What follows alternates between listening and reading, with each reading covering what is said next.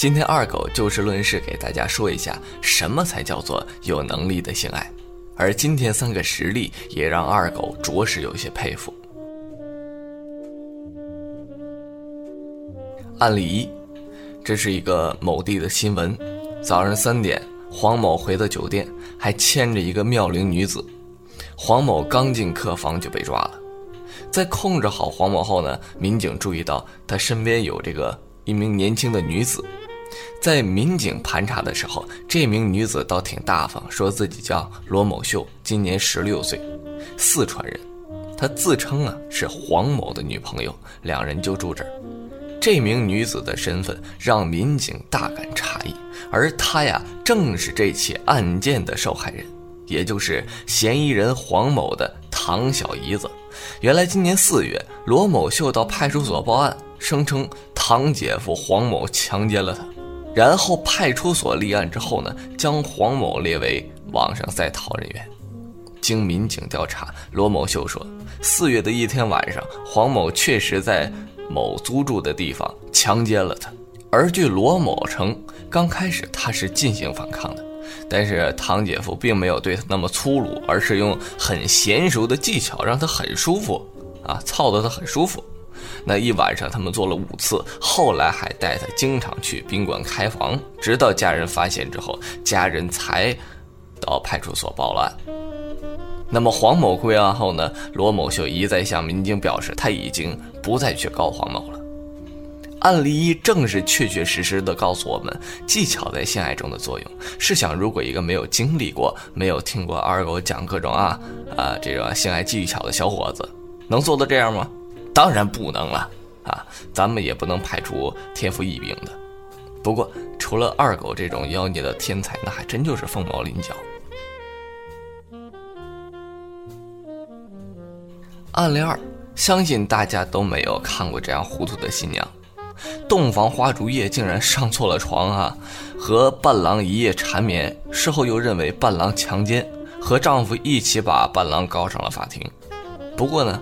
法庭认定这是一起自愿操逼的行为啊，伴郎被判无罪。这件事儿呢发生在广西，吴某和黄某举行婚礼，阮某呢为伴郎。当晚，阮某住在吴某家里。乡下嘛，大家都知道这个条件有限，一家只设一个公共的卫生间，房间也只是用门帘挂起来，不设木门。大约凌晨两点啊，这个黄某内急啊，来误闯入了。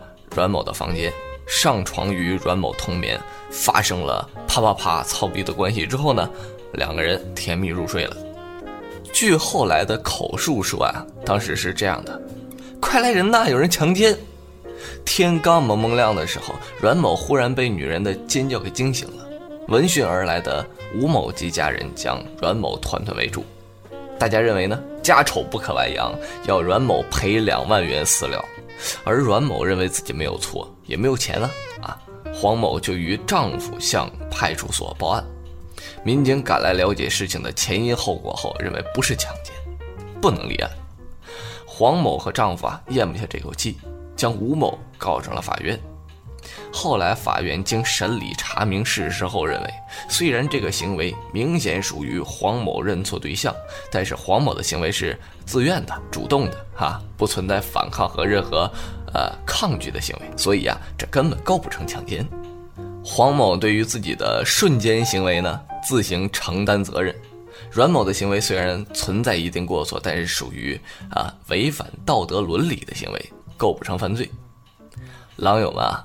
听了这个例子，咱们就得想一想啊，娶媳妇就得当心了。糊涂到这个份上，那就不能叫糊涂，这叫傻。我呀，二狗我啊，一直希望有个谁谁谁结婚啊，媳妇让我这么爽一爽啊，哈哈，那该有多好，是不是？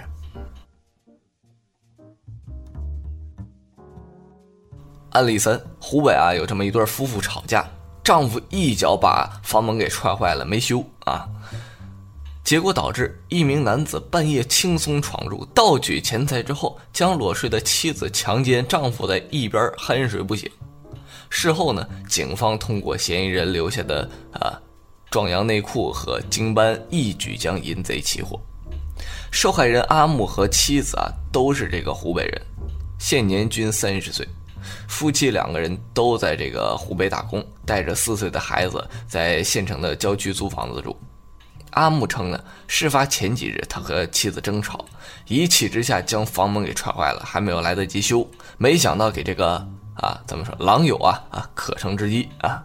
警方初步调查呢，嫌疑人李某现年三十四岁，是这个哪儿的人咱们就不说了，因为患有性功能障碍，至今未婚，两次因为盗窃入狱，坐牢十多年。今年八月，李某在使用某种具有壮阳作用的。内裤增大器之后，一直想跃跃欲试自己的性能力啊！李某从某地前往湖北啊，在大街上转了一圈，两手空空的来到了郊区的一个居民楼，借着皎洁的月光呢，敞开了窗户。透过敞开的窗户，李某发现啊，一楼卧室里面躺着一对没穿衣服的夫妻，中间还睡孩子。李某瞬间起了淫心呐，用随身带的锯条。啊，轻轻拨开了楼房的大门，到了这间房子外边，轻轻一推，发现房门没锁，就直接进去了。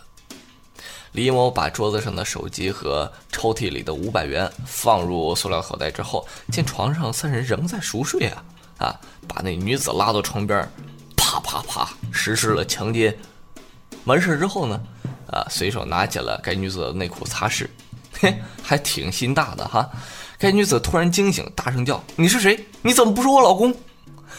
李某急忙将内裤扔下啊，连自己的内裤都没来得及穿，就仓皇的逃出房间。目前啊，李某已经被刑事拘留，那么案件还在进一步审理当中，究竟有一个什么结果，估计还得以后看看二狗有没有后续的跟这个稿子。你说说吧，这爱都做完了，老公还没醒。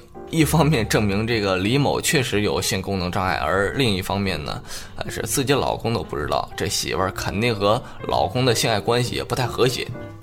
还有一个就是最重要的一点啊，大家可以看到李某啊，他使用了一种什么内裤增大器，二狗怎么说也是个专家了吧？但是这种东西还真就没有听说过，所以希望广大来友吧。啊，有知道的可以跟二狗来讲一讲。不过我觉得这个东西还真挺不靠谱的。这个今天主要就是讲出来几个事件给大家笑一笑。那么今天的时间也差不多了，二狗安去也。哥哥们，倾听网最新地址，请查找 QQ 号二零七七零九零零零七，QQ 名称就是倾听网的最新地址了。